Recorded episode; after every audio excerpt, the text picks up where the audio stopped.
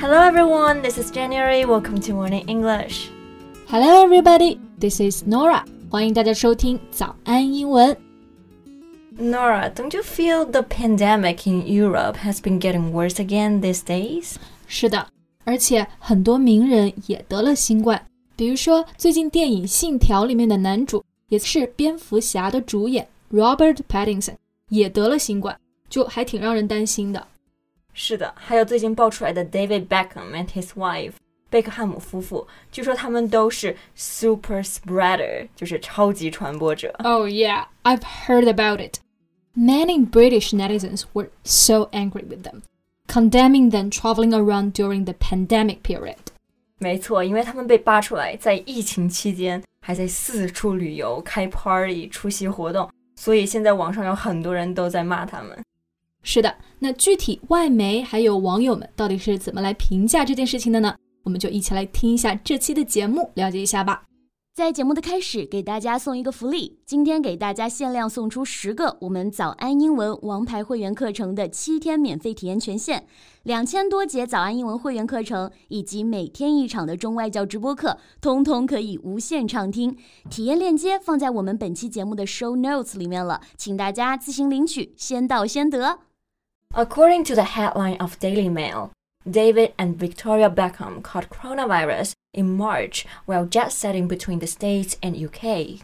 Jet set 这就是一个新词，做动词的时候呢，指的就是 travel around the world enjoying yourself，就是在全世界四处旅游啊。通常指的是有钱人的奢侈旅行。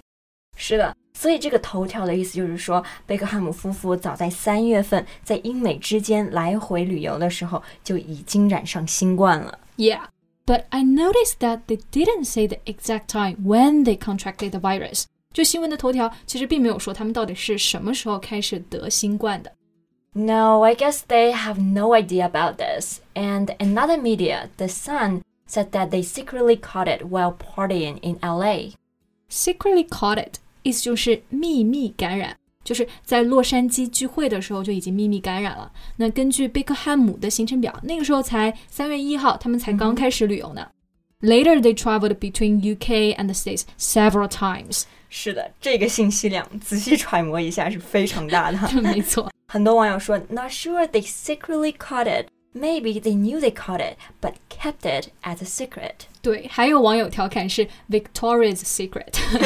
那所以这两个媒体啊，也就是闪烁其词，就说他们秘密感染到底是不知情被秘密感染，还是说知道了之后故意保密，就要看大家怎么去理解了。那当然，大家也需要理智吃瓜，毕竟也没有实锤。 Right, but according to the couple, they didn't know when they were infected. 是的， 夫妻本人还是坚持声称自己不知道什么时候感染的。不过我个人觉得，三月份的时候出去旅游也挺不负责任的。对 At that time, there was already a widespread of coronavirus in Europe. It was certainly not a good time for traveling. 没错，英国二月底的时候就已经有学校开始停课了，然后意大利呢很快就接着封城了。这个点四处旅游就确实挺危险的。Yeah. And as David had promotional duties, they attended a couple of swanky networking events and were shaking hands and kissing fans during the period. Swanky 这个单词的意思就是说 very rich and fashionable，非常奢华时髦的。Promotional 就是宣传的意思。那么由于贝克汉姆呢是很多活动的宣传大使， 他们参加了很多奢华的派对啊、活动啊，还握手亲吻了很多球迷。对，所以如果想一下，要是这个时候他们就携带了病毒的话，就肯定感染了很多人。对，嗯哼，而且之后他们又飞去了英国，去为他们的大儿子庆祝二十一岁的生日。Right, you know, they threw an extravagant birthday party at their home with a number of celebrity guests. Through 就是 throw 的过去式，throw a party 这个短语呢就非常的地道，指的是举办聚会。Extravagant 就是非常豪华的。你知道他们两个就投资了十万英镑来庆祝生日，还邀请了很多名人嘉宾。是的，这么大的仗势，难怪 Victoria 事后说 she feared that she's a super spreader。我听到感觉还挺无语的。I don't think it's the right time to throw a party anyway at that time. 是的，英国的很多网友也都是这么说的。我就记得我看到一条评论说，It was totally irresponsible to be throwing parties at 7 March. By then, we all knew that coronavirus was on the march, and we had to take steps to stop it spreading. I can't agree more with this. Irresponsible 意思就是不负责任的，因为本来我们就要去阻止它的传播，对而且你在这个时候去举办一个巨型的 party，那这种情况就是 it was totally irresponsible。 是的，而且评论里面还说到了，They must be brain dead if they didn't realize this. brain dead 这个词呢，就是一个口语词汇，意思就是说 extremely stupid，就非常愚蠢。所以可以看出来，英国的网友们真的是被激怒了。是的，不过贝克汉姆夫妇后面据他们自己说，也是有在弥补的。嗯哼， For example, Victoria really panicked and forced the entire family to quarantine rigidly for more than the required two weeks period in UK. panicked 意思就是恐慌啊。所以当 Victoria 知道有了症状之后呢，她就强迫整个家庭都在家里隔离多于两周，而且那个时候英国还没有开始隔离的政策，所以这件事情当时有很多人其实都在表扬他们。不过当时网友还不知道，他们其实已经确诊了新冠了，所以算是被迫隔离。Yeah，而且他们隔离的时候呢，经常发生活照，也被骂得挺惨的。You know, they were isolated in their luxury mansion with a swimming pool and a football pitch and such. 是的，mansion 意思就是大宅子。那他们的豪宅呢，就肯定不用多说了，肯定是各种条件都可以满足。所以当地的一个官员当时就很气愤地公开批评说道：“Showing off your beautiful country mansion on social media and telling us all what a wonderful time you're having is just rubbing our noses in it。” Rub one's nose in it，字面意思就是说擦鼻子。那实际上呢，它是要表达 to say or do things that make someone remember that they failed or get something wrong，就是挖苦别人，让别人的境况雪上加霜。对，当然我们现在都知道，从最终的结果来看啊，隔离肯定是一件好事。不过其实当时在国外嘛，有很多人是不太支持隔离的。 Maybe they live in a poor environment，就住的条件非常差，而且还没有办法工作。对这部分人来说呢，隔离就是直接影响到了他们的生计。